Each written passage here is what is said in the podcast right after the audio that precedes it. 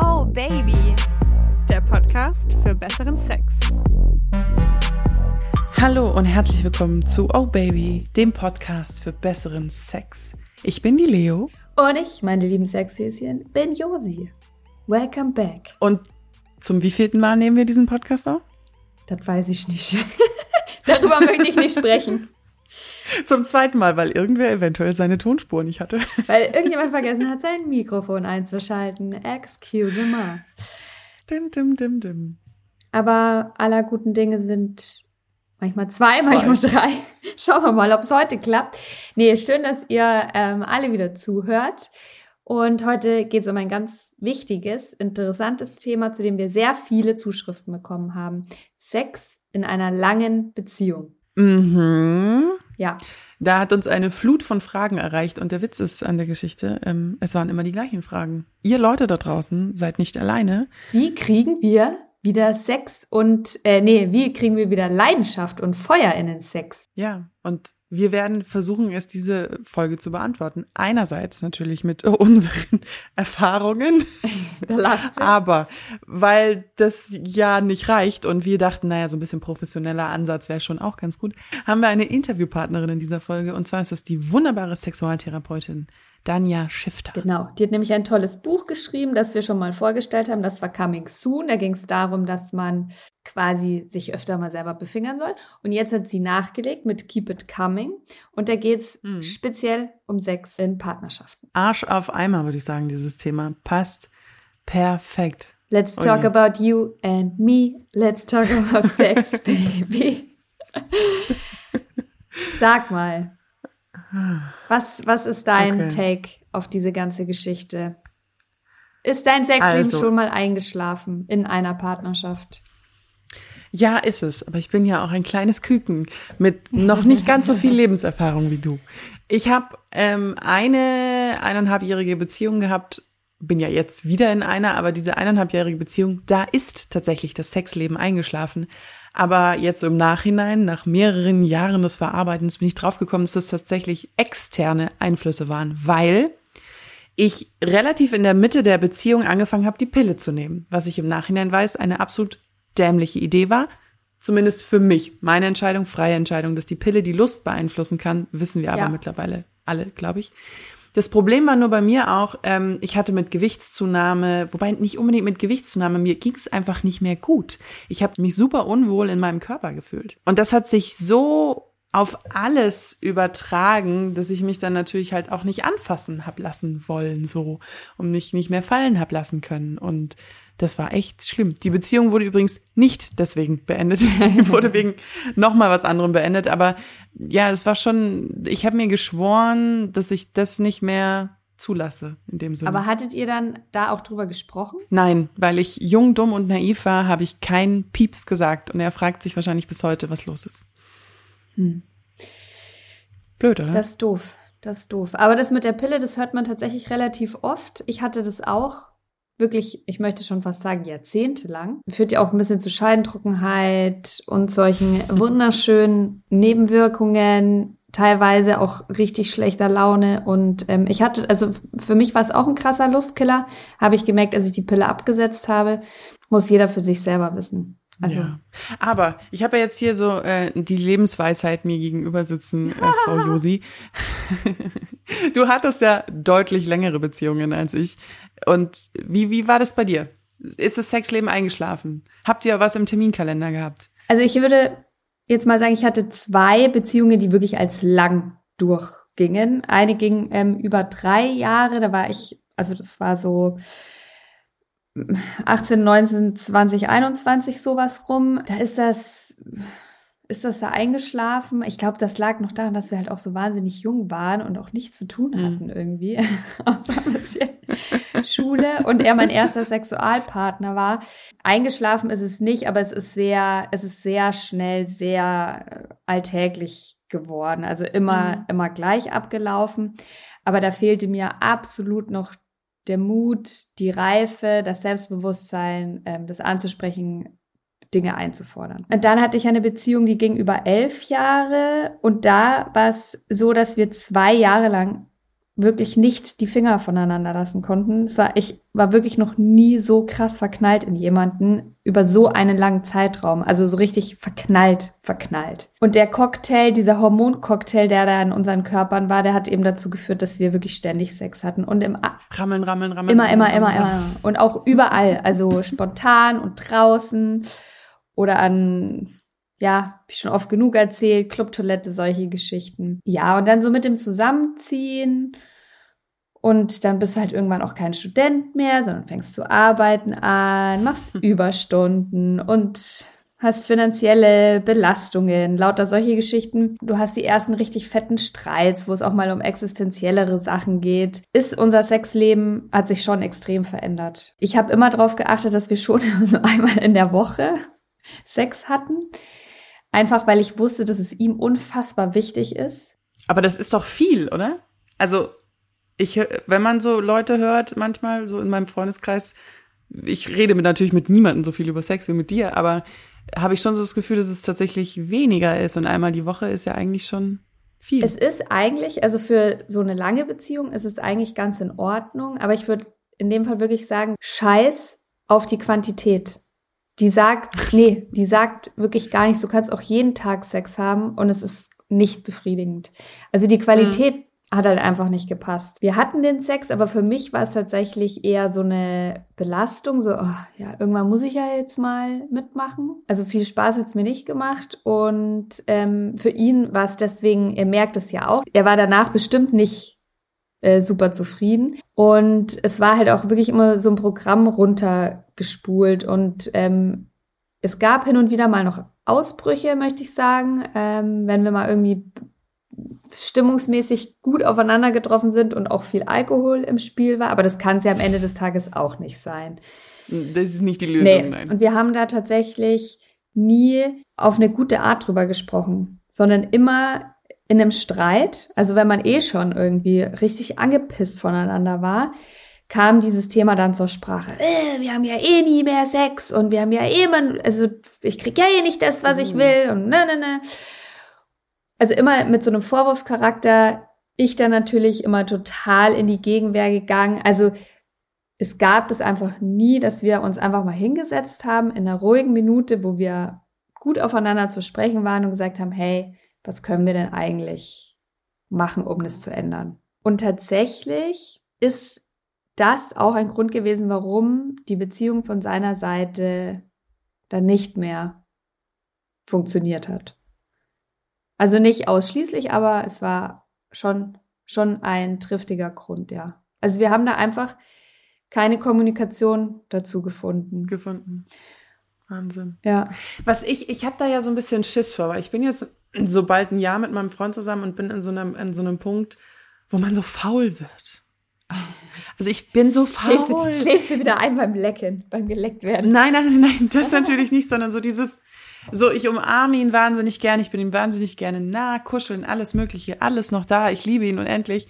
Aber wenn du dann so denkst, oh ja, jetzt muss ich die Hose ausziehen, vor allem muss ich mich halt auch bewegen, ne? Also, weißt du, das ist irgendwie so, ich weiß nicht, ich erwische mich da so oft dabei. Und wenn man es dann ja macht, just do it, man. Dann ist, dann ist es ja okay, dann ist ja voll geil. Aber du musst halt diesen Mindset erstmal finden, dann das irgendwie auch zu machen und sich da irgendwie so ein bisschen Mühe zu geben. Und ich habe mir fest vorgenommen, und wir haben ja auch in Vorbereitung auf die Folge wieder viel gelesen, ey, ich muss mir Mühe geben. Ich muss. Auf jeden Dann musst du es ein bisschen am Laufen halten. Ja, das wollte ich nämlich jetzt auch gerade sagen. Also es ist halt eine Sache ist eben dieser verliebte Sex. Den hat, mhm. den kriegst du, glaube ich, wirklich ganz ehrlich gesprochen pro Beziehung eigentlich nur einmal, wenn du wirklich in dieser ersten Phase bist, in dem totalen Hormonrausch. Mhm. Da schüttet der Körper so viel Dopamin aus und so weiter und will, dass du den anderen in einem positiven Licht siehst. Du willst den gut finden, du willst mit dem Vögeln, du willst dich anfassen. Und dann kommt die Phase, glaube ich, in der du jetzt bist. Das ist diese man, man gewöhnt sich, man hat einen mhm. Alltag so zusammen. Und ich glaube, das, was du jetzt machst, ist entscheidend. Also, weil ich glaube, es ist ja total in Ordnung zu sagen, ja, der Sex wird ein bisschen eingespielter, man weiß, wo man den anderen anfassen muss, dass es funktioniert, es wird ein bisschen kuscheliger, ein bisschen gemütlicher. Ist ja alles schön und gut, aber es darf halt nicht oder es sollte nicht oder welchen Anspruch auch man immer an sich hat, jetzt nicht einschlafen, dass es dann darauf rausläuft, dass man dann einfach irgendwann gar keinen mehr hat. Mhm. Weil ich glaube tatsächlich, und ich habe auch mit einer, mit einer Sexualtherapeutin und Paartherapeutin, der ähm, Beatrice Wagner, im Vorfeld zu unserer Aufnahme gesprochen. Und sie sagt auch, dass Sex eigentlich was fundamental Wichtiges für eine Beziehung ist. Zärtlichkeiten austauschen, sich körperlich nahe sein, weil das sowas ist, wo man sich mit dem anderen verbunden fühlt, gleichzeitig frei fühlt und sich auch so zeigt, wie man wirklich ist. Also das verbindet Leute wirklich miteinander. Hm. Da werden ja so viele Hormone und alles Mögliche freigesetzt. Ich hatte dir mal eine Geschichte dazu geschrieben, äh, ob Sex gesund macht. Stimmt. Und, ähm, und da, das ist einfach so ein, ja, Adrenalin, Endorphine, da fliegt so viel rum, was einen irgendwie glücklich macht, gesund, tatsächlich auch ein bisschen gesund macht und einen aber eben auch verbindet. Aber trotzdem ziehen, finde ich, so schnell Dinge ins Schlafzimmer mit ein, die da eigentlich, also ich nehme jetzt mal Schlaf, ich weiß, man kann überall Sex haben, aber ich sage jetzt mal Schlafzimmer. Es ziehen ja so viele Dinge von außen ein, die das Ganze dann irgendwie kompliziert machen. In meiner ehemaligen Beziehung war das zum Beispiel so, wenn ich, wenn mich Sachen den ganzen Tag genervt haben, dann habe ich die so als Kissen gegen Sex benutzt. Mhm. In dem Moment, wo man sich hingelegt hat und so, habe ich angefangen zu sagen, übrigens, das hat mich ultra genervt. Und mein Ex-Freund war dann so, warum hast du das nicht früher gesagt? Und dann haben wir uns höllisch gestritten. Ja, das kenne ich total gut. Das kenne ich mega, mega gut. Ich glaube auch tatsächlich, ähm, und ihr könnt mir gerne schreiben und sagen, äh, voll das Klischee, alles Kacke. Aber von dem, was ich von mir weiß und von all meinen Freundinnen, ist es wirklich so, dass Frauen das schlechter ausblenden können, wenn auf der emotionalen Ebene was nicht stimmt. Also ich glaube, mhm. und das hat mir übrigens auch die Frau Wagner bestätigt, natürlich immer Ausnahmen bestätigen die Regel und so weiter, aber mhm. dass Männer zum Beispiel oft Sex benutzen, ähm, um sich halt nahe zu fühlen und so, okay, wir hatten jetzt Sex, okay, passt alles, ist gut. Und Frauen eher dazu tendieren, dass die vorher alles, was irgendwie die Beziehung belastet, vorher erstmal aus dem Weg geräumt haben wollen und dann Sex haben können. Und das passt ja eigentlich so nicht richtig zusammen. Und bei mir stimmt es total. Also wenn mich was genervt hat, wenn er mich mit seinem Verhalten genervt hat, dann war es wirklich so, habe ich ihm sowas von im Bett die kalte Schulter gezeigt, weil ich konnte das dann ja. nicht zulassen. Ich kenne das auch. Hatte ich erst vor kurzem eine Situation, wo ich eigentlich mir so gedacht habe, geil, heute Abend mal wieder richtig vögeln, so man hat Zeit, man muss ist nicht auf einen Geburtstag eingeladen, ja. nicht irgendwie sowas. Und dann, ähm, ja, Einsatz. Und ich war, puh, ich war so ein feuerspeiender Drache. Ja, so. Scheiße. Ja, aber schade eigentlich, man, dass man sich auch selber so im Weg steht. Aber ich möchte auch mal zu meiner Verteidigung dazu sagen. Ja. sind nicht immer nur die Frauen schuld. Nein, es sind nicht immer nur die Frauen schuld, weil aus, ähm, wie soll ich das mal sagen, aktuelleren Begegnungen weiß ich, dass auch Männer keinen Bock auf Sex haben können. Ich sag mal, das ist jetzt so in den letzten, ich bin ja jetzt, wie lange bin ich jetzt Single? weiß ich nicht, viereinhalb Jahre. Ja, viereinhalb mhm. Jahre. Da hatte ich ja auch zwei Beziehungen, die waren jetzt natürlich nicht unendlich lang, aber ja, da war das auch so, dass er dann keinen Bock hatte und gestresst war und müde eingeschlafen ist und so nichts initiiert hat. Und das ist dann, hm. wenn man auf der anderen Seite sitzt auf einmal, also derjenige, der immer Bock hat, der immer anklopft und sagt, hey, äh, äh, und du kriegst nichts zurück, das ist ultra krass frustrierend. Also ich kann meinen Ex-Freund da jetzt zum Beispiel viel, viel besser verstehen. Und ich habe ja dann ein bisschen hier jetzt auch in die Trickkiste gegriffen, wirklich so mit diesen Sachen hier Latex-Corsage, nackt vor der Tür stehen, solche mhm. Geschichten. Das funktioniert für den Moment, aber dann aber halt auch irgendwann nicht mehr. Und was dann, mhm. oder du kannst, also das kannst du auch nicht immer aufrechterhalten, wenn du von der anderen ja, Seite nichts zurückkriegst, verstehst du? Und dann. Irgendwann rutscht du dann in irgendwie Peitschenfetische, weil immer. nee, und das ist frustrierend. Und da hilft tatsächlich nur noch, finde ich, drüber sprechen. Und das ist, oh, ich, es ist schwierig. Es ich, ist und bleibt ich, einfach schwierig. Man will ja manchmal auch Sex haben, also Kennst du diesen, man tut ihm einen Gefallen Sex? Ja, klar. Wenn man, gesagt, ja eben, ja- wenn man ich ja- eigentlich, Habe ich ja einmal in der Woche gemacht. ja stimmt. Aber ich hatte das auch so, wenn du dann irgendwie so ein Ex-Freund ankam und meinte, er möchte jetzt unbedingt Sex mit dir haben, mit mir haben und dann habe ich halt Nein gesagt. Ich bin ja dann doch jemand, der sich relativ gut dann manchmal auch artikulieren kann. Und zwar habe ich nicht so gesagt Nein, sondern habe gesagt wirklich auf so eine so eine Kommunikation, auf so eine gute Art und Weise. Ich habe jetzt gerade keine Lust. Und dann hat er gemeint, ja, ähm, aber wenn das okay für dich, dann ist es okay, weil ich richte mich nach dir. Und dann habe ich nur zu ihm gemeint, äh, was? Nee, also du kannst jetzt nicht dein komplettes Lustverhalten auf nach mir richten. Das funktioniert ja auch nicht. Das ist ja weird. Und dann? Nee, ich glaube, er hatte das dann schon eingesehen. Wir hatten dann da länger drüber gesprochen. Ich hatte dann irgendwie zu ihm gemeint, so, naja, aber das ist doch hier ein Geben und Nehmen und du kannst ja auch was fordern auf eine Art und Weise. Wir sprechen hier nicht von Vergewaltigung, wir sprechen hier nicht von Dingen, die man. Niemanden unter Druck ähm, setzen, nicht auf eine schlechte genau. Art und Weise, aber ich finde, man kann Aber schon noch mal sagen, ich will jetzt, ich will jetzt einfach mal ficken. Und wenn der andere sagt so, oh nee, gerade, ja, Alter, dann gib dir jetzt mal einen Scheiß Ruck, Mann. ja, aber das ist total so. Und das hat auch die Beatrice Wagner, die, die Therapeutin, die hat mir das auch bestätigt, weil sie gesagt hat, man, man kann es auch mal so sehen, als dass man, dass man sich gegenseitig ein Geschenk macht. Ja, also wie gesagt, wir, Hm. wir sprechen nicht davon, dass jemand unter Druck gesetzt wird oder sich zu irgendwas zwingen muss, ja. Aber dass man auch mal sagen kann, egal ob Männlein oder Weiblein, ich habe gerade nicht so viel Bock, der die andere hat aber Lust. Ich mache das der Person jetzt zum Geschenk, weil ich liebe die ja auch. Also sie hat das dann mit so einem Weihnachtsgeschenk verglichen, dass man äh, dem anderen ja zu Weihnachten auch was schenkt, um ihm eine Freude zu machen und nicht sich selbst. Und dass Mhm. das ruhig auch okay ist. Wichtig dabei ist halt eben nur, dass es nicht so ein, oh, ich lasse das jetzt über mich ergehen und ich mache jetzt einfach mal die Beine breit, sondern dass man sich einfach einen Ruck gibt und sagt, ich mache das jetzt für meinen Partner, die Person, die ich liebe und mache da auch mit. Ich frage mich manchmal, ob dann, es ist immer dieser plakative Satz, oh mein Gott, ich werde den Rest meines Lebens nur noch mit einer Oh Person ja, Sex das finde ich ganz, ganz krass, den Gedanken. Finde ich total schlimm.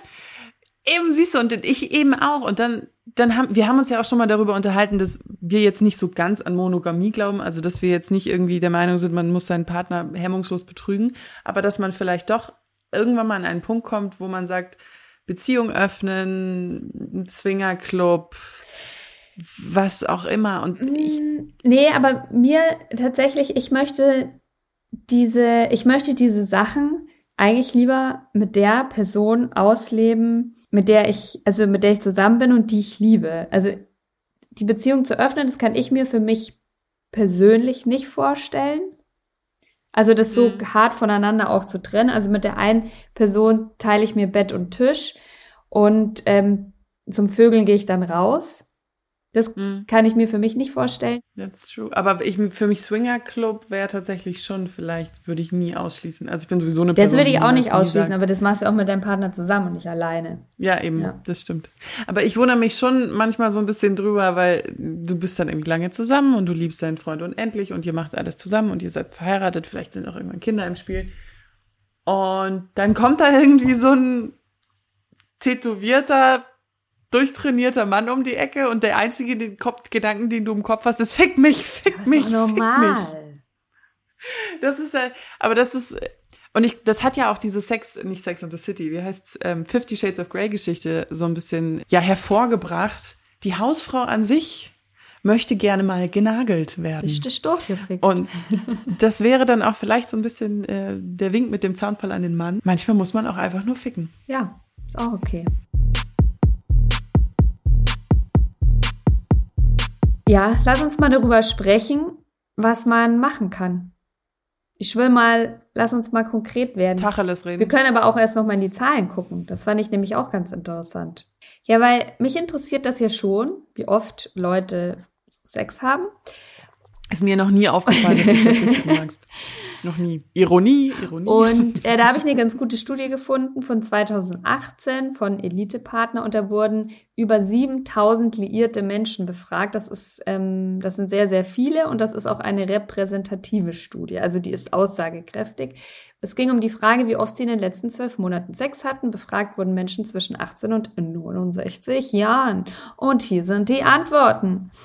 24 Prozent hatten mehrmals in der Woche Sex, 19 Prozent einmal pro Woche, 25 Prozent mehrmals im Monat, 10 Prozent einmal im Monat, 14 Prozent seltener als einmal im Monat und 9 Prozent gar nicht. Das ist jetzt insofern nicht wirklich aussagekräftig noch, weil wir ja nicht wissen, wie lange die zusammen sind. Deswegen wird's jetzt, ja, jetzt wird's spannend. In der frühen Phase, also Beziehungsdauer 0 bis 12 Monate, haben mhm. 61 Prozent angegeben, dass sie mehrmals pro Woche Sex hatten. Mhm. Bei Menschen, die zwischen drei und fünf Jahren zusammen sind, sind es nur noch 32 Prozent, die mehrmals in der Woche Sex haben. Ja? Und je länger die Menschen zusammen waren, desto häufiger ähm, haben sie gesagt, nur noch alle paar Monate oder gar kein. Bei äh, fünf Jahren Beziehungsdauer waren das immerhin 19 Prozent, also die wirklich nur alle paar Monate hatten äh, in über zehnjährigen Beziehungen 26 Prozent und ab 20 Jahren Beziehungsdauer 35 Prozent. Das ist heftig. Und ganz ehrlich, so was ich aus meinem Freundeskreis weiß, würde ich sagen, ja, je länger die Leute zusammen sind, vor allem so ab fünf, sechs, sieben Jahren, äh, nimmt das echt rapide ab. Vor allem, wenn Kinder dazukommen. Dann ist das, also so, was ich auch von Freundinnen weiß, wirklich oft nur noch so einmal im Monat. Ähm, ja. Du bist ja eine alleinerziehende Mami. Wie, wie, wie ist denn das, wenn du jemanden neu kennenlernst? Das ist tatsächlich ganz witzig, dass du das fragst, weil die Kinder tatsächlich da keine Rolle spielen bei der Sexhäufigkeit, weil Hä? Moment mal, aber es wird doch immer gesagt, in dem Moment, wo die Kinder da. Ja, ja, aber pass auf, pass auf, wenn du mit der gleichen Person zusammen bist, mit der du auch die Kinder hast. Ich hatte ah. das ja ah. aber so, ich hab, war quasi zweimal frisch verliebt hm. und hatte halt voll diesen Hormoncocktail am, am Start und konnte mit der anderen Person halt wirklich auch nicht die Finger voneinander lassen und wollte die ganze Zeit vögeln. Es geht halt dann vielleicht nicht so oft. Aber man wird dann kreativ. Man wird kreativ und in den Zeitfenstern, die du zur Verfügung hast, vögelst du halt ohne Ende. Also das war halt dann wirklich so, mal kennt das eine Nacht bei der Oma hast du halt sechsmal Sex gehabt oder so. Ah. Der Wille war auf jeden Fall da. Und ich sage, wo ein Wille, da ein Weg. Und das fand ich eine ganz interessante Beobachtung. Aber wenn du mit jemandem halt schon ultra lange zusammen bist und ohnehin schon davor vielleicht auch nicht mehr so wahnsinnig viel hattest, dann machen es die Kinder natürlich dann noch schwerer. Und da fand ich zum Beispiel auch total schön, was die Therapeutin zu mir gesagt hat. Die meinte, man muss für den anderen immer noch so ein bisschen unberechenbar bleiben und sich auch immer wieder ein bisschen neu erobern. Und das fand mhm. ich, um so das Feuer auch. Ähm, und damit meint sie, glaube ich, nicht, okay, wir machen jetzt, jetzt über Frauen, Frauenmagazine lustig, aber. Nein, aber ich war. Setzt euch in der Bar und tut so, als würdet ihr ne, euch nicht kennen. Aber das finde ich zum Beispiel, ja, ich meine, es soll jeder machen, was er will, aber das finde ich zum Beispiel wieder fast eine Nummer zu groß, weißt du? Also ich meine, da musst du ja auch mal sagen, wie realistisch ist es denn, dass du, du bist jetzt seit zwölf Jahren zusammen, hast zwei kleine Kinder, jetzt sind die einmal bei Oma und Opa, triffst du dich da mit Perücke und unter falschem Namen in der Bar. Wer macht denn das? Weil du vorhin gesagt hast, wir müssen mal Tipps, ich tue mir so schwer, mit, weil ich, ich überlege, ich kann ja immer nur, wir sind ja auch nur kein, keine Sexualtherapeutin, die kommt gleich, ähm, sondern, die kommt gleich, Entschuldigung. ähm, sondern für mich ist, glaube ich, ja, ich würde versuchen, vor allen Dingen, wenn ich jetzt das Gefühl habe, mein Freund will die ganze Zeit Sex und ich nicht, ja, darüber zu reden, einfach sich hinzusetzen, das zu besprechen und das gar nicht so zu so einem riesigen, unausgesprochenen Ball zu machen. Und viele von euch haben uns auch geschrieben, naja, das Problem ist, ich will mehr Sex als mein Partner oder meine Partnerin. Also dieses, dass man da irgendwie auf einen Nenner kommt und auf diesen Nenner kommst du ja nur, wenn du daran arbeitest. Und das ist ja das, was ich auch mit Faulheit bei mir so merke, dieses, es ist Arbeit. Ja, ist es auch. Und es ist, ich finde das so total vermessen irgendwie. Du bist ja, weißt du, wir gehen, damit wir irgendwie unseren Körper gesund halten, gehen wir alle schön ins Fitnessstudio ähm, und achten so ein bisschen auf unsere Ernährung. Um Spaß zu haben, treffen wir uns mit Leuten, machen Unternehmungen, ähm, wir investieren keine Ahnung wie viel Kohle in Kleidung und Beauty und so weiter. Und das, was aber uns mit unserem Partner eigentlich so zusammenkittet, zusammenschweißt und auch Nähe schafft und was geil für uns ist und für unseren Körper, die geistige Gesundheit, nämlich der Sex, da investieren wir irgendwie gar nichts rein. Der muss immer so automatisch funktionieren und automatisch ähm, passieren und laufen. Und ich glaube, das ist halt einfach ein fucking Irrglaube. Also ich denke, wenn der Sex mit dem Partner keinen Spaß macht, dann wird es zur Belastung und dann musst du da einfach irgendwann drüber sprechen. Da kommst du nicht drum rum. Ich glaube, das Ziel von einem erfüllten Sexleben in einer langen Partnerschaft ist vollkommen unabhängig von irgendeiner Anzahl, irgendeiner Auf jeden Art. Fall. Es ist, es ist vollkommen unabhängig davon, ob zwei Menschen, äh, was? Es ist vollkommen abhängig nur davon, ob zwei Menschen befriedigt sind. Ja, und was mir zum Beispiel mit den Jahren einfach immer wichtiger geworden ist, und es kam wirklich mit dem Alter und auch der Erfahrung, ich, ich will einen Partner, der ein offenes Ohr für mich hat und der, der mich respektiert und die Dinge, die ich mir wünsche. Er muss nicht alles gut finden und er muss auch nicht alles Hm. machen. Aber ich will, wenn ich zu ihm sage, ich hätte ganz gerne, dass du mir, weiß ich nicht, den Arsch versohlst oder ich möchte gerne, dass du mich, weiß ich nicht, erstmal zehn Minuten hier und da streichelst, dass er sich das anhört, dass er das ernst nimmt und das, was er machen kann, auch versucht, mir da entgegenzukommen. Also diese Basis Mhm. will ich auf jeden Fall mit jemandem haben. Und wenn ich heute zu jemandem sage, hey, du, ich bin für jetzt noch nicht gekommen, kannst, ich will aber, ähm, kannst du, kannst du da noch mal mit den Fingern oder was auch immer nachlegen, dass er dann sagt, klar, Schatz, mache ich. Wollen wir mal äh, die studierte Expertin zu dem Thema befragen? Dann kommen wir jetzt zum, zu unserer Interviewpartnerin. Ja, das ist eine wunderbare Idee. Here she is. Herzlich willkommen. Ja, also erstmal danke für die Einladung. Genau, ich bin Danja Schifftan. Ich bin Psychotherapeutin und Sexualtherapeutin oder Sexologin. Ich habe eine Praxis seit bald 15 Jahren in Zürich und habe jetzt mein zweites, schrägstrich drittes Buch draußen zum Thema Sexualität. Und jetzt Keep It Coming geht jetzt speziell um Paare und Sexualität und ich finde es einfach nur cool, dass es jetzt zum Beispiel auch hier ein Thema sein darf, dass die Leute sich echt mehr und mehr beginnen, ernsthaft mit dem Thema auseinanderzusetzen. Wir haben auch noch zu keinem Thema so viele Fragen bekommen wie zu Sex in äh, langen Partnerschaften. Das ist nämlich heute unser Ja. Thema. Und das Interessante ist, was ich auch total geil fand, es sind immer die gleichen Fragen. Ja, und das Spannende ist ja, ich bin ja so mehr oder weniger erstmal aus Eigeninteresse reingelandet, drin gelandet in dem Thema, weil ich hatte damals als Studentin eine Langzeitbeziehung. Und irgendwie hat niemand mit mir darüber gesprochen und darum kam ich überhaupt auf die Idee zu merken oder zu realisieren, dass eben Sexualität so überhaupt kein Thema ist, so wirklich. Und ähm, mache aber das Buch erst jetzt und staune aber, dass jetzt die Fragen dieselben sind wie damals. Also nicht, dass ich jetzt uralt wäre, aber ich glaube, es war schon vor meiner Zeit eben auch schon dieselben Fragen. Das heißt, irgendwie so wirklich bewegen tut sich im Thema Aufklärung nicht. Und zweitens halt, die Leute beschäftigt halt wirklich immer dasselbe. Und das ist ja auch gut so. Und das ändern wir jetzt Hm. zusammen. Ja, ja, Das ja, ändern wir voll. dass sich jetzt endlich was Absolut. bewegt. Also du hast es ja gerade schon gesagt, du hast, ähm, also wir haben dein erstes Buch, das Coming Soon, haben wir hier auch schon vorgestellt.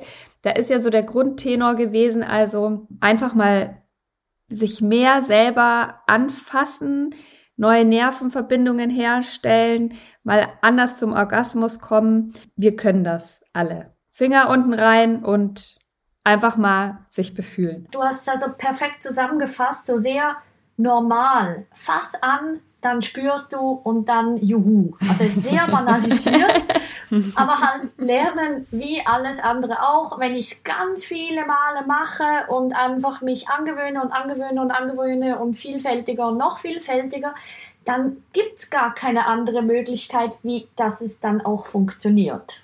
Das ist ja auch die These von dem zweiten Buch, dem Keep It Coming, dass guter Sex Übungssache ist. Aber wenn ich jetzt mit der gleichen Person immer den gleichen Sex habe und der mir eigentlich nie gefällt, dann bringt es ja eigentlich auch nichts, wenn ich den einfach nur immer wieder, immer wieder, immer wieder Über. so habe.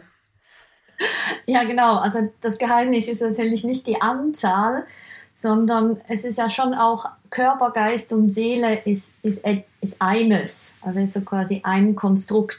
Das heißt, wenn ich natürlich immer mit verkniffenem Mund und so mm, schrägen Gedanken im Kopf denke, naja, schon wieder, dann kann das ja gar nicht gut werden. Also warum sollte sich das danach gut anfühlen? Wenn ich jedoch wirklich beginne, mich mit meinem Körper auseinanderzusetzen. Also jetzt ein ganz klassisches Beispiel.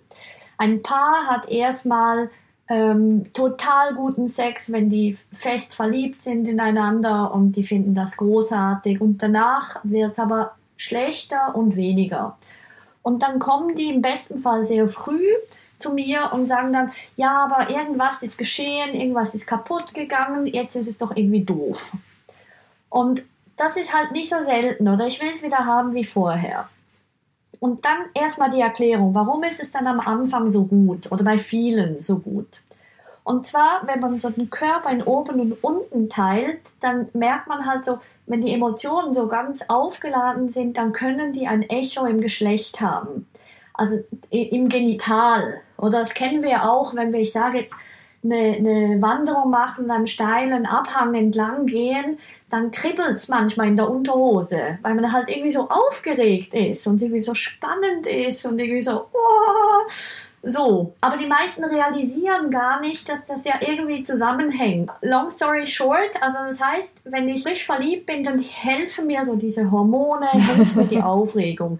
Aber wenn die sich legt, erst danach zeigt sich, was für ein sexuelles Muster ich habe und was für ein sexuelles Muster mein Partner hat oder meine Partnerin. Und wenn das halt Muster sind, die so ein bisschen aneinander vorbeilaufen, sagen wir, sie mag es eher mit viel Druck und mit viel Anspannung und er mag es einfach mit viel Reibung am Penis, dann erst werden so diese Unterschiede klar und werden die merken, hm, da, da finden wir uns nicht so recht, da können wir nicht eine Welle reiten, sondern in zwei. Und dann muss das geübt werden, wie kann man das erweitern. Aber heißt es dann, diese, die Illusion, dass der Sex mal so wieder wird wie am Anfang der Beziehung, die muss man ja dann eigentlich nehmen. Also es wird wahrscheinlich nie wieder so sein, mhm. oder? Naja, also vielleicht vorgegriffen, es gibt so das Partyprinzip oder ich nenne es Partyprinzip. Und zwar, wenn ich mich so am Rand von der Tanzfläche stelle, ich habe vielleicht gar nicht so Lust, an die Party zu gehen, sind wir uns ja alle nicht mehr so gewohnt mit Corona, aber naja, gehen wir mal wieder hin. Das klingt gut. Und mh, hm, ein bisschen viele Leute und uh, die gucken ein bisschen komisch und, oh, und ich stelle mich so am Rand und wackle so ein bisschen hin und her. Und ich, ich gucke durch skeptische Augen und mit skeptischen Ohren diese Musik an und gucke die Leute an und nö, nö wenn ich das so einen Abend lang beibehalte, dann wird mein Erlebnis mäßig sein von dem Abend. Und wenn ich aber sage, naja, ich gebe dem jetzt eine Chance, ich stelle mich in die Mitte der Tanzfläche, ich schmeiß meine Körperteile von mir und bewege mich einfach wie eine Irre und schließe vielleicht im besten Fall noch die Augen, garantiert wird mein Erlebnis viel besser sein, weil ich körperlich komplett aktiviert werde, mich komplett reingebe, dem eine Chance gebe und ich werde eine positivere Erfahrung machen können. Sicher.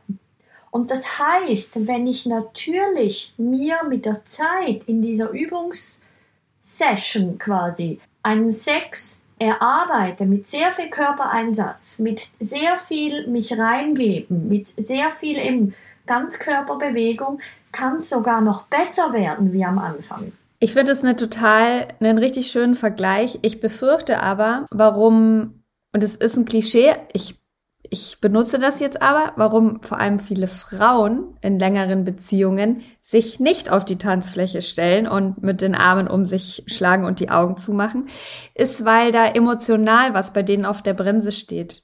Dass die sagen, ich habe gar keinen Bock, mich in die Mitte zu stellen, weil du die Socken liegen gelassen hast, weil du schon wieder das und das und das und das und das gemacht hast. Also ich habe die, also ich glaube, dass da so viel emotionaler Ballast mit ins Schlafzimmer genommen wird. Genau, und das ist jetzt ein bisschen die Huhn- und Ei-Frage. Oder ganz viele Psychotherapeuten, Paartherapeuten, Sexualtherapeuten, die arbeiten daran, dass ich meine Partnerin wieder mehr mag. Oder dass wir diese Ungereimtheiten aufräumen können, die Socken garantiert nicht mehr vor dem Wäschekorb sind, sondern im Wäschekorb, la la la la la la. Ähm, ich sage gar nicht, also es klingt jetzt ironisch, mein Beigeschmack. Und ich meine es gar nicht so. Man kann so arbeiten. Es ist nur ganz häufig so, auch die Frauen, eben wenn wir jetzt beim Klischee Frauen sind, die denken, das ist die Lösung. Die sind dann nach einem halben Jahr Paartherapie immer noch nicht bereit. Oder die merken dann doch, naja, stimmt, die Socken sind zwar drin, aber mittlerweile stört mich eigentlich, dass er nicht jedes Mal so frisch riecht. Oder die Unterhosen, die wollte ich schon jahrelang weghaben. Also das heißt, wenn ich es immer abhängig davon mache, dass meine Emotionen erst aufgeräumt sind, bis ich mein Genital öffnen kann, dann ist das so ein bisschen eine Sisyphus-Arbeit. Und das Spannende ist ja eher noch das Umgekehrte. Das wissen wir so aus der Polyvagaltheorie.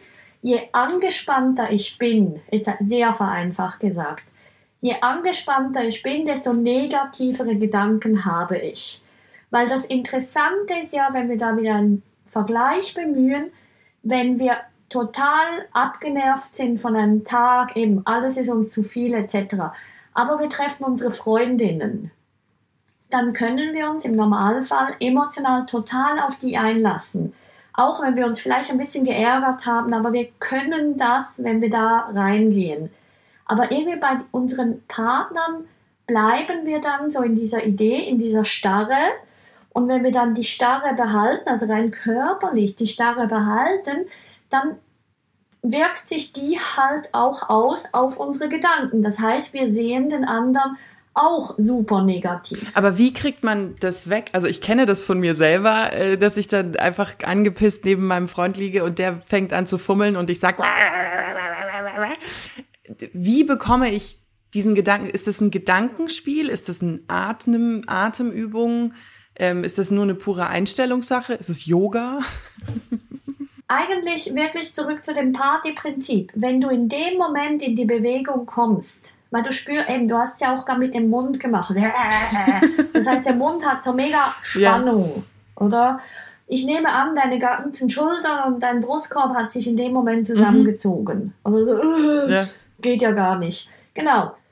Tatsächlich im Sinn von Yoga oder Atemübung, wenn ich bereit, also nein, was Josi vorher gesagt hat, was ich ja bereit sein muss, ich muss bereit sein, so eine Übung zu machen. Wenn ich natürlich finde, ah, leck mir doch am Arsch, ich mache jetzt garantiert nicht noch einen Aufwand, ähm, weil das, was ich davon kriege, ist eh nicht so toll, also lassen wir es gerade, dann klappt es natürlich nicht. Wenn ich aber dort liege und sage, okay, gut, ich gebe dem eine Chance, ich atme. Der fummelt, okay, beruhig dich mal. Jetzt bist du erstmal erschrocken oder findest du, man, was fällt dir eigentlich ein? Also atme mal, beginn dich mal bewe zu bewegen in der Schulter. Mhm. Oder mal wirklich zu gucken, hey, wo bin ich da, strecken, regeln, etc. Der fummelt vielleicht blöderweise weiter, du findest, ach, nee, nee, nee, nee. Oder, und kannst aber trotzdem, oder kannst dich weiter bewegen.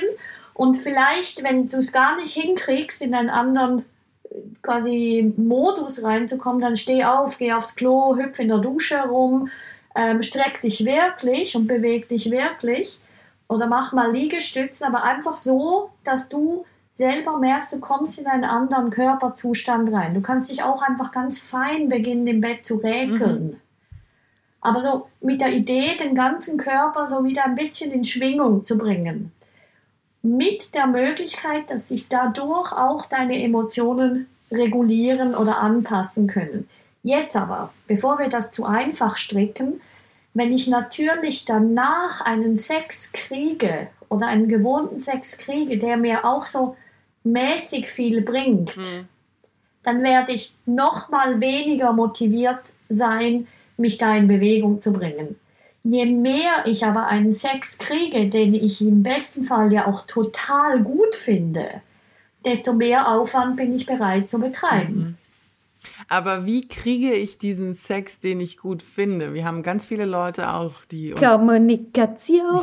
ja, Kommunikation. Nein, keine Kommunikation. Was? Nein, das ist nochmal so ein toller Mythos, weil Wow, okay, jetzt ich Wir halt, wollten ich, uns schon T-Shirts drucken. ich halte mich an meinem Glas fest oder an meinem Kaffee. kommt. Ich bin bereit. Erzähl uns, wo unser Fehler ist. Nee, Frauen hört endlich auf zu labern. Nein, weil man sagt doch immer, sagt doch genau, was ihr wollt. Ja, ja, natürlich, sag's, oder? Aber das Spannende ist ja, die meisten Frauen haben keinen Plan, was sie wirklich wollen, sondern die können vor allem sagen, nee, das mag ich nicht und das mag ich nicht. Also viele können sagen, wenn der irgendwie dran ist, nee, nee, nee, nicht so, nee, nee, nee, nicht so, oder? Aber die wenigsten können sagen, so, und jetzt etwas fester und jetzt etwas feiner und jetzt etwas schneller. Also das heißt, reden heißt nicht, was man nicht mag, sondern reden heißt, sag so, so genau wie möglich, was du magst. Also so, so, ähm, so konkret wie möglich.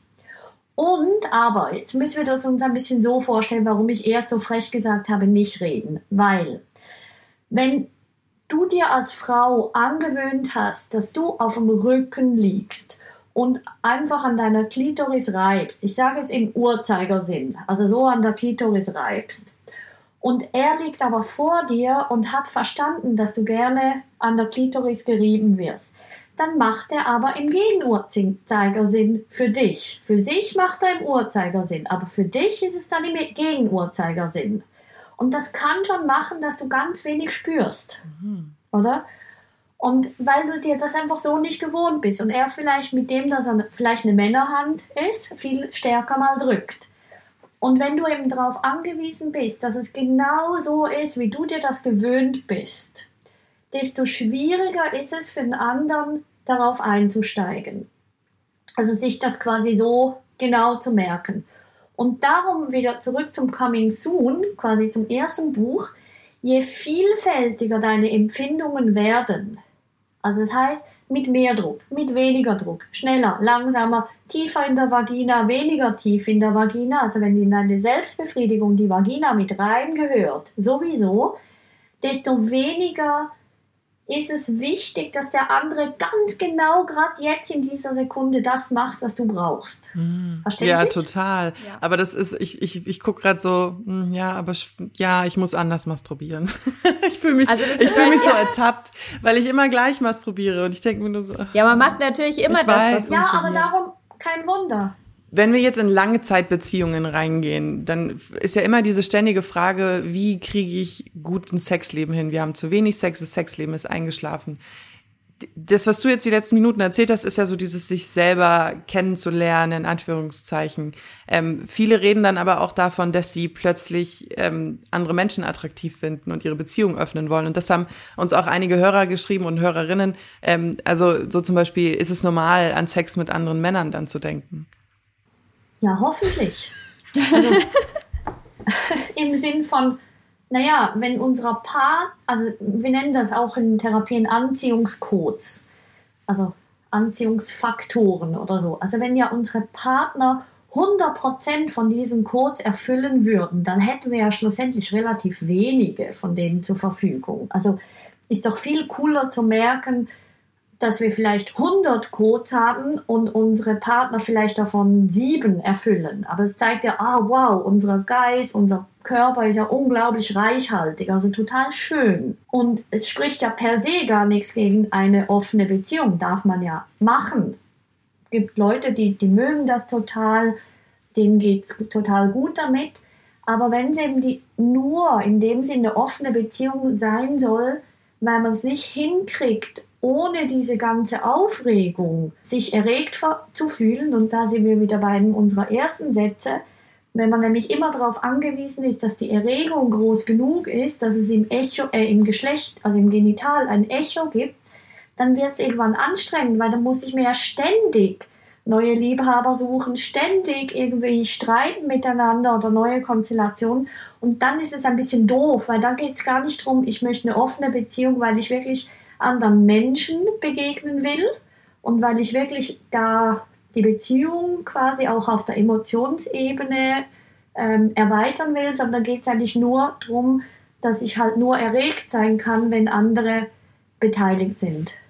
Ganz viele haben uns natürlich auch geschrieben, wir sind schon seit XY Jahren verheiratet, haben zwei Kinder und damit ist das Sexleben Talfahrt.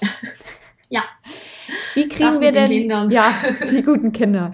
Wie kriegt man das denn trotzdem hin? Also wenn auf der emotionalen Ebene, sage ich mal, alles stimmt, man sich liebt und man sich eigentlich auch anfassen will, aber der Stress, die wenige Zeit. Also die Herausforderung ist halt so, oder mit, mit den Kindern, oder viele Paare denken immer noch, guter Sex sei spontan, oder?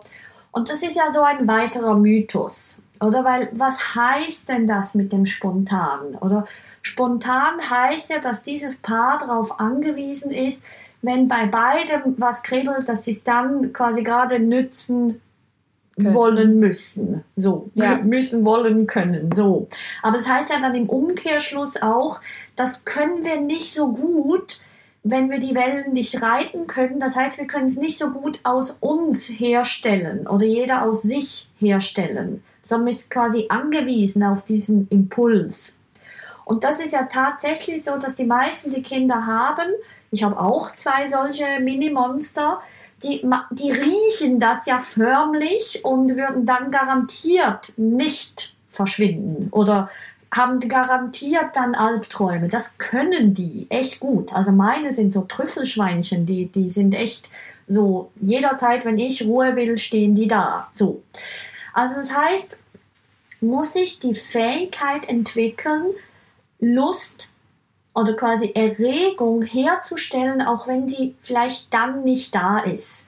Also das heißt so mit dem Motto, der, der Hunger kommt beim Essen oder der Appetit kommt beim Essen oder ja. irgendwie so ja. heißt das, oder? Ja. ja. Das heißt aber, ich muss dann beginnen, in die Erregung einzusteigen, wenn Zeit vorhanden ist oder vielleicht im besten Fall sogar, wenn ich es geplant habe. Und das bedarf auch Übung. Oder das heißt, das muss man echt erstmal erleben und verstehen, dass man das üben kann. Und dann, wenn nämlich Paare die Erfahrung machen mit der Zeit, eventuell sogar mit den Monaten oder mit den Jahren, hey, wenn wir dann Sex haben, einmal alle zwei Wochen oder alle drei Wochen oder ist mir völlig wurscht, jede Woche, ähm, und wir können uns sozusagen an diesen, diesen Termin halten, dann machen die eine positive Erfahrung und werden es dann mit der Zeit auch von sich aus eher wieder wollen. Und wie bringe ich mich in die Erregung? Ganz konkret wirklich mit anfassen und bewegen. Also die Umsetzung wird immer so etwa die gleiche sein, wie ich vorher gesagt habe. Also dann können wir eigentlich sagen, einfach öfter machen. Macht's genau. einfach.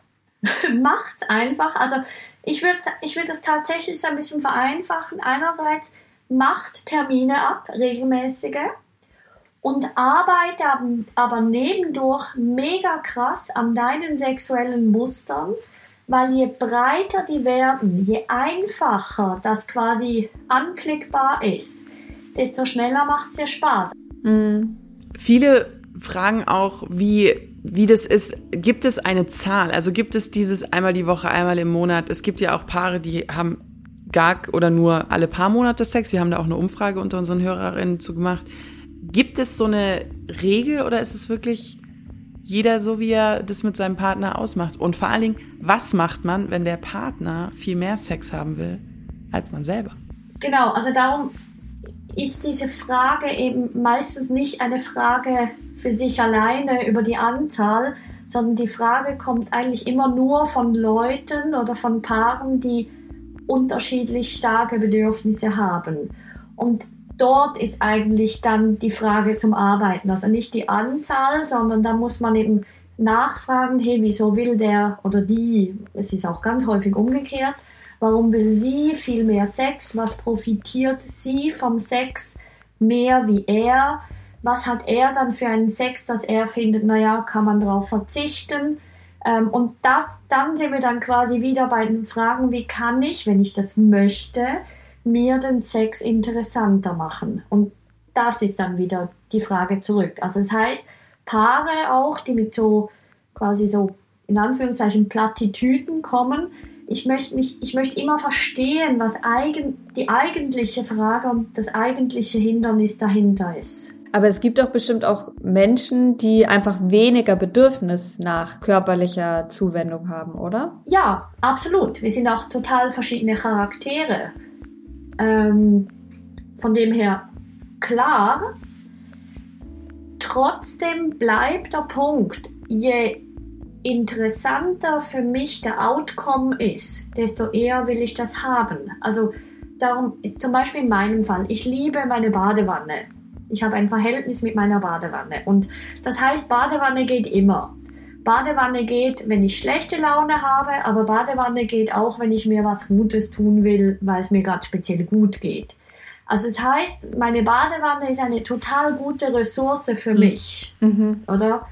Ich habe in dem Fall gelernt, ganz viel durch die Badewanne quasi zu profitieren. Oder durch Gespräche mit bestimmten Freundinnen. Oder kuscheln mit meinen Kindern. Das geht irgendwie so, eigentlich immer mhm. so.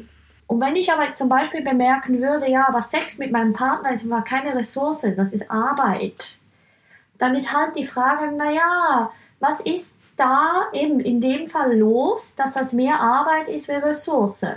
Und dort wieder die Antwort, man kann eben lernen, sich diese Ressourcen aufzubauen, genau wie ich mir zum Beispiel die Badewanne aufgebaut habe. Das ist nicht magisch, das ist Arbeit. Ja, wir sind beide, haben so ein wohliges. Ja, ich habe so, ich habe so die ganze Zeit schon so Ideen im Kopf, wie ich das mit meinem Freund umsetze. Halt so. Das, das macht gerade so ding, ding, ding, ding, ding, ding. Also, weil, wisst ihr was? Mir gefällt eben gerade, dass ihr so ein bisschen, ah ja, oder? Weil das heißt ja, es passiert was in eurem Innern mhm. oder ihr konntet es für euch verbinden und ihr habt vielleicht schon automatisch gemerkt, hey, vielleicht habe ich ja viel mehr Zugriff auf diese Systeme, wie ich gemeint habe. Das ist nicht einfach Zufall, das ist nicht einfach Glück, das ist nicht einfach, äh, der Zug ist abgefahren, was auch immer. Und das, aus meiner Sicht, wäre das der Erfolg von unserem Gespräch heute. Mhm. Dass die Frauen, Männer, die das hören, im besten Fall noch das Buch kaufen, das wäre einfach schön, aber halt sonst wirklich vor allem wir merken, hey ja, da kann ich was tun. Und vielleicht entscheide ich mich sogar dazu, dass ich was tun will. Also ich persönlich habe für mich da jetzt total viel mitgenommen. Aus den Nachrichten, die wir bekommen haben, habe ich aber eine Sorge, nämlich, ähm, dass uns da auch Leute geschrieben haben, wo das so eingefahren ist, wo das, wo ein Teil komplett blockiert, auch sagt, ich will über Sex reden, ich will, nein, da gibt's nichts zu reden, will ich nicht. Und wirklich immer kalte Schulter, immer, immer blockiert. Was mache ich denn als der andere? Wie, wie komme ich da an den anderen wieder ran? Also, das gibt's natürlich ganz viel. Erstmal muss man verstehen, der andere hat seine Gründe, warum der sich so verschließt. Oder der macht das ja dann nicht einfach, weil er ein böser Mensch ist und findet, du bist mir einfach scheißegal und ich lasse dich jetzt mal auflaufen, sondern der hat ja eine Not. Also das heißt, er hat, der andere hat ganz viel Erfahrung gemacht, dass das irgendwie schlimm ist, schwierig ist, gelitten hat, Erwartungen ähm, nicht eingetroffen sind oder eben die schlimmen Erwartungen eingetroffen sind, etc. Also das heißt, da braucht man auch ganz viel äh, wieder einen Schritt zurück, wo man sagen muss, ja okay, ich möchte mal verstehen, was ist da eigentlich alles gelaufen zwischen uns. So. Und das andere ist aber genau, man kann nicht den anderen sozusagen knacken. Der andere ist keine Nuss, den man gegen quasi gegen seinen Willen knacken muss und irgendwie noch erfindungsreicher sein muss, dass, dass der da endlich äh, das schnallt, sozusagen. Weil das ist Macht, Gewalt, ähm, auch wenn es nett quasi gemeint ist, das ist nicht gut. Was aber ja gut ist, je mehr ich verstehe, hey, ich kann mich verändern, ich kann wieder weicher werden, ich kann mich mehr genießen, ich kann wieder selbst verführerischer werden, genussvoller werden, lustvoller werden für mich, wenn ich mir die eben die ganze Selbstbefriedigung echt ausbauen kann, dann riecht das der andere eben auch. Und dann kommt vielleicht der andere tatsächlich auf die Idee, hey, da, da drüben geht was Spannendes ab. Ich möchte mir das mal ein bisschen angucken. Oder? Weil das Problem ist, die meisten Paare, die du jetzt vorher beschrieben hast, die landen dann so in einem sehr antiverführerischen Zyklus drin. Du machst nicht, du tust nicht, du, du, du, du, du und du willst ja nie und überhaupt und sowieso. Da macht, da, da, da, das macht einfach keinem Lust, darauf irgendwie zu reagieren. Und darum Schritt zurück, Schritt in, den, in die Distanz, selbst bei sich gucken, warum fühle ich mich so abhängig von dem anderen, dass der jetzt eben all das macht wie kann ich größtenteils mir das holen, natürlich nicht vollständig, aber wenn der andere nur schon mal spürt, hey, da gibt es jetzt echt Luft und meine Partnerin, mein Partner arbeitet an sich, dann kommen viele Partner wirklich so ein bisschen aus dem Busch hervor und sagen, also gut, ich sehe, du hast jetzt gearbeitet, vielleicht sogar mit einem Therapeuten, möglicherweise. Aha, okay, dir ist das wirklich ernst. Aha, okay, gut, vielleicht kann ich dann auch bei mir hingucken. Das war ein schönes Schlusswort. Ja. ja, ja, danke, dass du da warst. Ja, es war sehr, sehr schön mit dir. Ich ähm, glaube, nicht nur Leo und ich haben viel gelernt, sondern hoffentlich auch alle, die uns gerade zuhören. Und ich kann euch Keep It Coming wirklich ultra ans Herz lesen. Wir haben es beide äh, gelesen. Da sind, ist ein Test über Erregungstypen drin und zehn Bausteine, die wichtig sind für guten Sex. Alles, was man lernen kann. Und zum Lesen ist es gar nicht anstrengend. Ja, das gefällt mir im Fall tatsächlich immer noch. Ähm, ich finde, es ist sehr eine einfache Sprache, so dass eben jeder ohne Riesenanstrengung schon mal versteht, worum es geht. Und da sind wir eben voll beim Motto vom Sex. Es ist einfach nicht so eine Sache, wie man die ganze Zeit draus macht. Hm? Macht's einfach. Macht's einfach. Keep it coming. Keep it coming.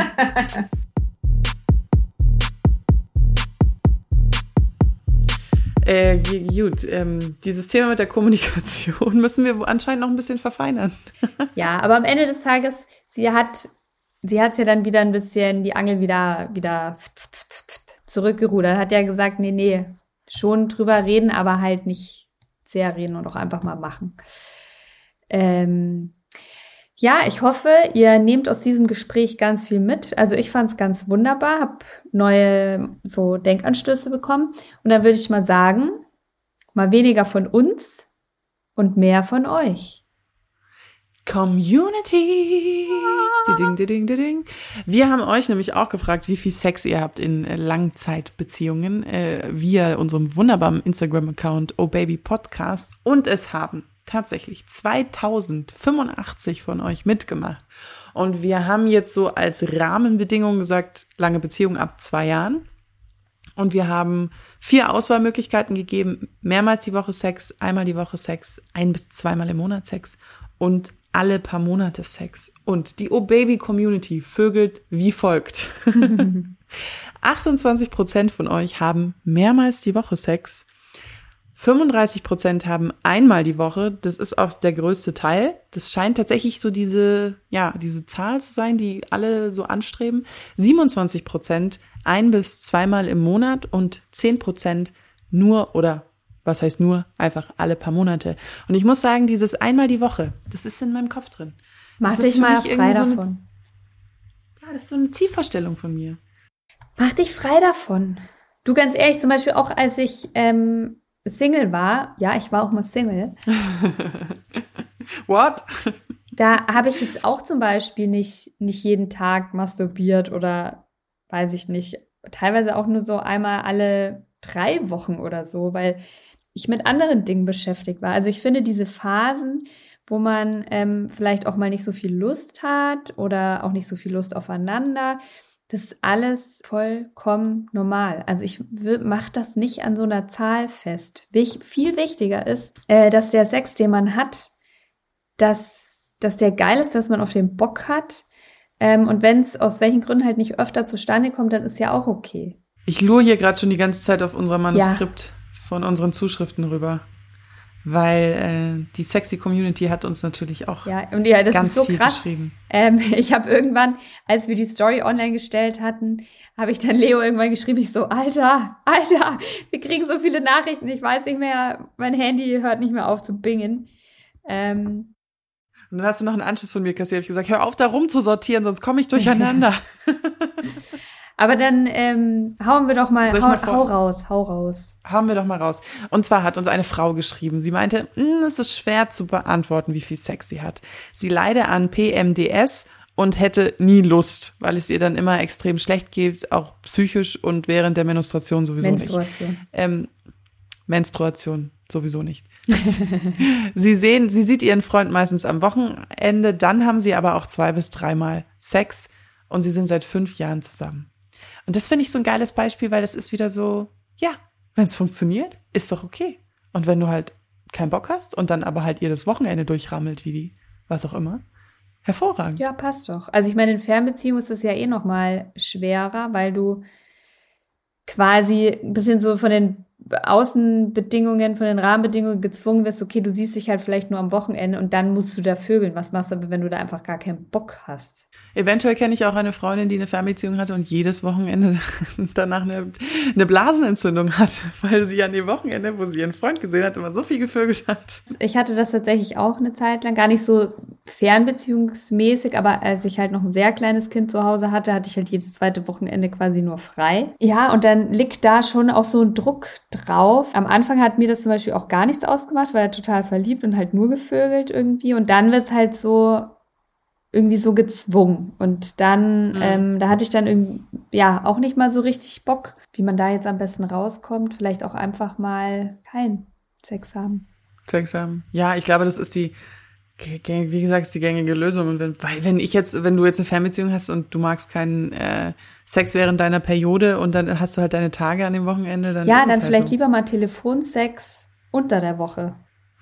Oder dann wird halt Oder- gefummelt und Ja. geblasen und was auch Ich immer. finde ja zum Beispiel eh total gut den Tipp, mal Sex ganz vom Tisch zu nehmen, weil ganz oft, also gerade bei, glaube ich, bei Paaren, wo das schon so total festgefahren ist, also wo einer halt immer Mhm. blockt, könnte das helfen. Uns hat nämlich zum Beispiel auch einer geschrieben, der, es klang fast schon so ein bisschen verzweifelt, dass sie will irgendwie gar nicht und er will aber schon und der hat dann auch extra mal so ein schönes Dinner gemacht, ganz romantisch und ja, sie hätte dann trotzdem nicht gewollt. Und da finde ich Mhm. zum Beispiel, ist es natürlich, also die ist ja nicht doof. Die weiß ja, Ach so, du meinst, dass die das checkt? es ist ja, es ist ja so, soll. okay, jetzt hat er ein schönes Essen gemacht, der will halt ficken danach. Und dann hast du schon, gehst du schon mit so einer Erwartungshaltung rein, wo du denkst, oh nee, aber so auch nicht, ja. Also ist ja ganz klar, ich mache das jetzt für dich, damit ich später Sex bekomme. Da wird mir wahrscheinlich auch ein bisschen die Lust vergehen. Da wäre es, glaube ich, wichtiger, vorher mal so prinzipiell ein Gespräch zu führen, Herauszufinden, warum sie nicht vögeln will. ja, also was vielleicht auch schief läuft und da jetzt zu dem Tipp, auch Sex mal ganz vom Tisch zu nehmen. Wenn man keinen Sex hat, das führt ja meistens auch dazu, dass man sich gar nicht mehr anfasst, weil es in Beziehungen sich ja oft so einspielt. Wenn man Mhm. sich küsst, dann ist das, führt das automatisch irgendwie zu Sex. Mhm. Ist ja ganz oft so. Was dann dazu führt, wenn man keinen Bock auf Sex hat, dass man sich einfach gar nicht mehr anfasst, damit der andere nicht denkt, äh, noch auf dumme Gedanken kommt, so, oh. So. Und dann ist, dass man vielleicht einfach mal sagt, weißt du was? Es wird heute nicht gefickt, ich will auch gar nicht, aber ich möchte dich, meine Freundin, gerne anfassen. Ich würde dich gerne massieren oder ich würde jetzt einfach mal fünf Minuten lang nur knutschen mit dir. Wir haben aber auch positive Zuschriften Jupp, jupp, jupp. bekommen. Wir haben nicht, wir haben nicht nur, nicht nur Hilferufe bekommen. Eine hat zum Beispiel geschrieben, es kommt doch immer darauf an. Wir sind mittlerweile knapp 15 Jahre zusammen, davon knapp vier verheiratet. Man sollte sich immer wieder Neues überlegen und es nicht einschlafen lassen. Sex ist etwas Tolles und sollte in keiner Beziehung fehlen. Word. Ich denke mir auch gerade, wenn man mit nach fünf Jahren irgendwas Lustiges ausprobiert hat, um sein Sexleben aufzuspeisen und dann sozusagen super viele Jahre vergehen und es dann nochmal macht, dann ist es ja auch wieder fast was Neues. That's the thing. Weil wir haben nämlich auch noch eine Zuschrift bekommen, die auch seit 15 Jahren. Ach nee, sie ist, nein, stimmt gar nicht, 15 Jahre. Mein Mann und ich sind seitdem wir 15 Jahre alt sind zusammen. Also, Sehr lange. Sie hat jetzt nicht geschrieben, wie alt sie ist, aber wahrscheinlich ist es sehr lange. Und unser Sex ist wundervoll, schreibt sie. Wir sprechen offen über unsere Bedürfnisse oder was uns nicht gefällt. Wir geben uns auch gegenseitige Tipps, was uns gefällt und was es noch besser machen würde. Ich hatte auch noch nie den Gedanken, mit jemandem anderen schlafen zu wollen. Ich finde es sogar schön, dass es von Mal zu Mal immer besser und besser wird. Ich glaube, bei einer langjährigen Beziehung ist das offene Sprechen sehr wichtig. Schön. Ne? Nämlich doch. Hier, Es gibt nicht nur Horrorgeschichten, es gibt auch positive. hier schreibt uns jemand, nach vier Jahren und dem ersten Kind hatten wir einmal bis zweimal im Monat Sex, nach acht Jahren und dem zweiten Kind nur noch einmal alle paar Monate und nach elf Jahren haben wir gar keinen Sex mehr miteinander, Solo-Sex mehrmals die Woche. Hm. Das finde ich, ja. Also wenn es für beide okay ist, ist okay, Ja. keine Ahnung. Was ich glaube, und bitte steinigt mich nicht dafür, das ist meine persönliche Meinung, ich glaube, ähm, was oft bei Eltern auch so ist und vielleicht auch sogar noch mal bei Frauen ein bisschen mehr, dass ähm, die sich auch schwer tun, aus dieser Mutterrolle rauszukommen. Und das war zum Beispiel für mich auch ein total wichtiges Learning. Es, ich habe mehrere Rollen. Es gibt, es gibt mich als Mutter, es gibt mich als Partnerin, es gibt mich aber auch als äh, Tochter meiner Eltern, es gibt mich als Arbeitnehmerin, fleißiges Bienchen und so weiter. Und es gibt aber auch mich als äh, lustvollen Menschen, als Sexobjekt, als jemand, der ja Bock auf Sex hat. Und ich Mhm. glaube, dass es manchmal, und ich, ich vermute, dass es eher Frauen auch manchmal schwerfällt, diese Rolle zu sehen, wahrzunehmen und das zuzulassen, weil die sich so vermeintlich schlecht Hand in Hand geht Mit mit, Mutter, anderen. Tochter, Partnerin. Aber die ist da und das darf man nicht vergessen. Da muss man, Die will gefüttert da werden. muss man nach sich selber gucken und auch gucken, diesen Part von mir gibt's auch. Und der Mhm. ist wichtig. Ich, ich finde, im Sprachgebrauch wird auch oft dieses, ähm, ich werde als Sexobjekt herabgesetzt. Das wird ja oft so gesagt. Das Problem ist aber, ich möchte ja von meinem Freund als Sexobjekt gesehen werden und nicht, und nur weil ich als Sexobjekt gesehen werde in dem Moment, werde ich ja nicht herabgesetzt. Das ist irgendwie so eine, manchmal so eine falsche Verknüpfung, weil wenn, ich habe schon manchmal so das Gefühl, dass meine Partner früher, man kam so an einen Punkt, wo man dann irgendwie eine super gute Freundin ist. Man hat so viele Sachen miteinander erlebt, man erlebt immer noch so viele Sachen. Und diesen Schalter umzulegen, zu sagen, ähm, ich fick dich jetzt, ich Mhm. nagel dich an die Wand, ich so, der ist nicht so einfach Nee. irgendwie. Der fällt mir auch nicht so einfach. Das, aber das sagen, wird, das wird auch, glaub mir, mit den Jahren und vor allem, wenn diese Mutterrolle, was ja sehr, was sehr fürsorgliches ist, wird das, glaube ich, immer schwerer. Ich habe noch meine Motivations äh, Seelenverwandte. Und zwar hat eine Frau geschrieben, ich habe Lust und auch meine Fantasien drehen sich um Sex mit meinem Partner. Doch sobald der Moment passend wäre, habe ich im Moment selbst manchmal trotzdem einfach keine Motivation in Anführungszeichen. Es setzt mich lediglich unter Druck. Wieso? PS, unsere Fantasien leben wir schon auch aus. Etwas in Schwung bringen müssen wir eigentlich also nicht. Ich glaube, das ist dieses Thema Faulheit. Just do it. Wenn du einmal angefangen hast, dann wird irgendwann äh, kommt man da so rein, Also ich wenn das jetzt noch andere Ursprünge hat. Ich hab, ich, ich Hm? verstehe die Nachricht nicht so richtig, weil sie hat eigentlich Lust und wenn es aber soweit ist, dann doch nicht und fühlt sich unter Druck gesetzt von wem oder was. Vielleicht hilft da mal der Gedanke, dass Sex halt auch nicht immer perfekt sein muss und dass man auch nicht immer kommen muss und dass man auch einfach mal halt langweiligen Lazy Sex haben kann, dass das auch völlig in Ordnung ist. Einfach mal, weiß ich nicht, Pimmel rein und wenigstens die Haut aneinander spüren. Oh, okay. ja, aber ich verstehe diesen, diesen Motivationsgedanken von ihr. Das ist dieser Faulheitsgedanke. Dieses, Wie gesagt, man darf nicht überreden lassen, nicht zwingen, nicht andere ekelhaft unter Druck setzen. Aber wenn man sich denkt, ach, guck mal, jetzt schaut er mich da so an und der hat doch so Bock, ich sehe es doch. Ich habe eigentlich gerade nicht so. Dann einfach mal Höschen runter und draufsetzen. Ich schwör's euch. ey, da muss er schon auch die Arbeit machen. Nee, warum? Mach doch einfach mal. Hm. Das ist wirklich so. Nee, Am das- anderen das Tag kriegst du so bestimmt Frühstück ans Bett. Glaub mir. Einfach, aber das ist auch so ein bisschen das mit diesem Nee, nee, unberechenbar nee, nee, bleiben. Nee, nee, nee. Frühstücks ans Bett wiegt keine sexuelle Handlung auf. Kommt wieder die Das- das ist Sexpolizei. mir ganz- ja, das war doch jetzt ein Spaß. ganz das war wichtig. doch jetzt ein Spaß. Aber ich meine Stell dir mal vor, du bläst ihm immer ein und kriegst ein Brötchen dafür. Ne, herzlichen Glückwunsch. Nein, aber du weißt ganz genau, wie ich das meine. Deswegen, nee, aber das ist doch so. Weißt du, einfach mal, auch wenn, wenn er dich die Tage davor genervt hat oder so, einfach mal, und jetzt sitzt er da friedlich und schaut FC Bayern an oder was, denkst du dir so, so, Burschi, jetzt bist du dran. Also ich hoffe, da waren jetzt mal ein paar Tipps dabei. Also, pff, wenn nicht, fühle ich mich Ihr beleidigt. könnt natürlich auch die Klassiker durchziehen. Schaut euch zusammen Pornos an, kauft euch Reizwäsche, trefft euch äh, unter fremden Namen in der Bar und reißt euch nochmal neu auf. Diese Lieblingsratgeber aus Frauenzeitschriften könnt ihr natürlich auch alles probieren. Aber wir haben euch jetzt, glaube ich, auch ganz gute Alternative mit an die Hand gegeben.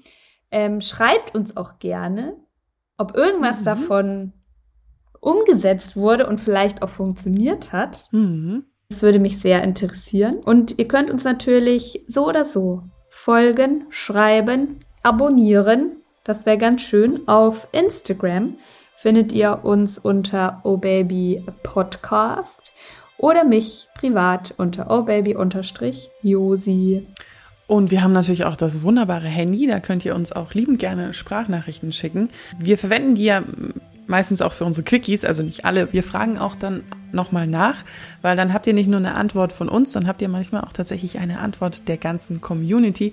Und diese Nachrichten bleiben aber im ersten Schritt natürlich total unter uns.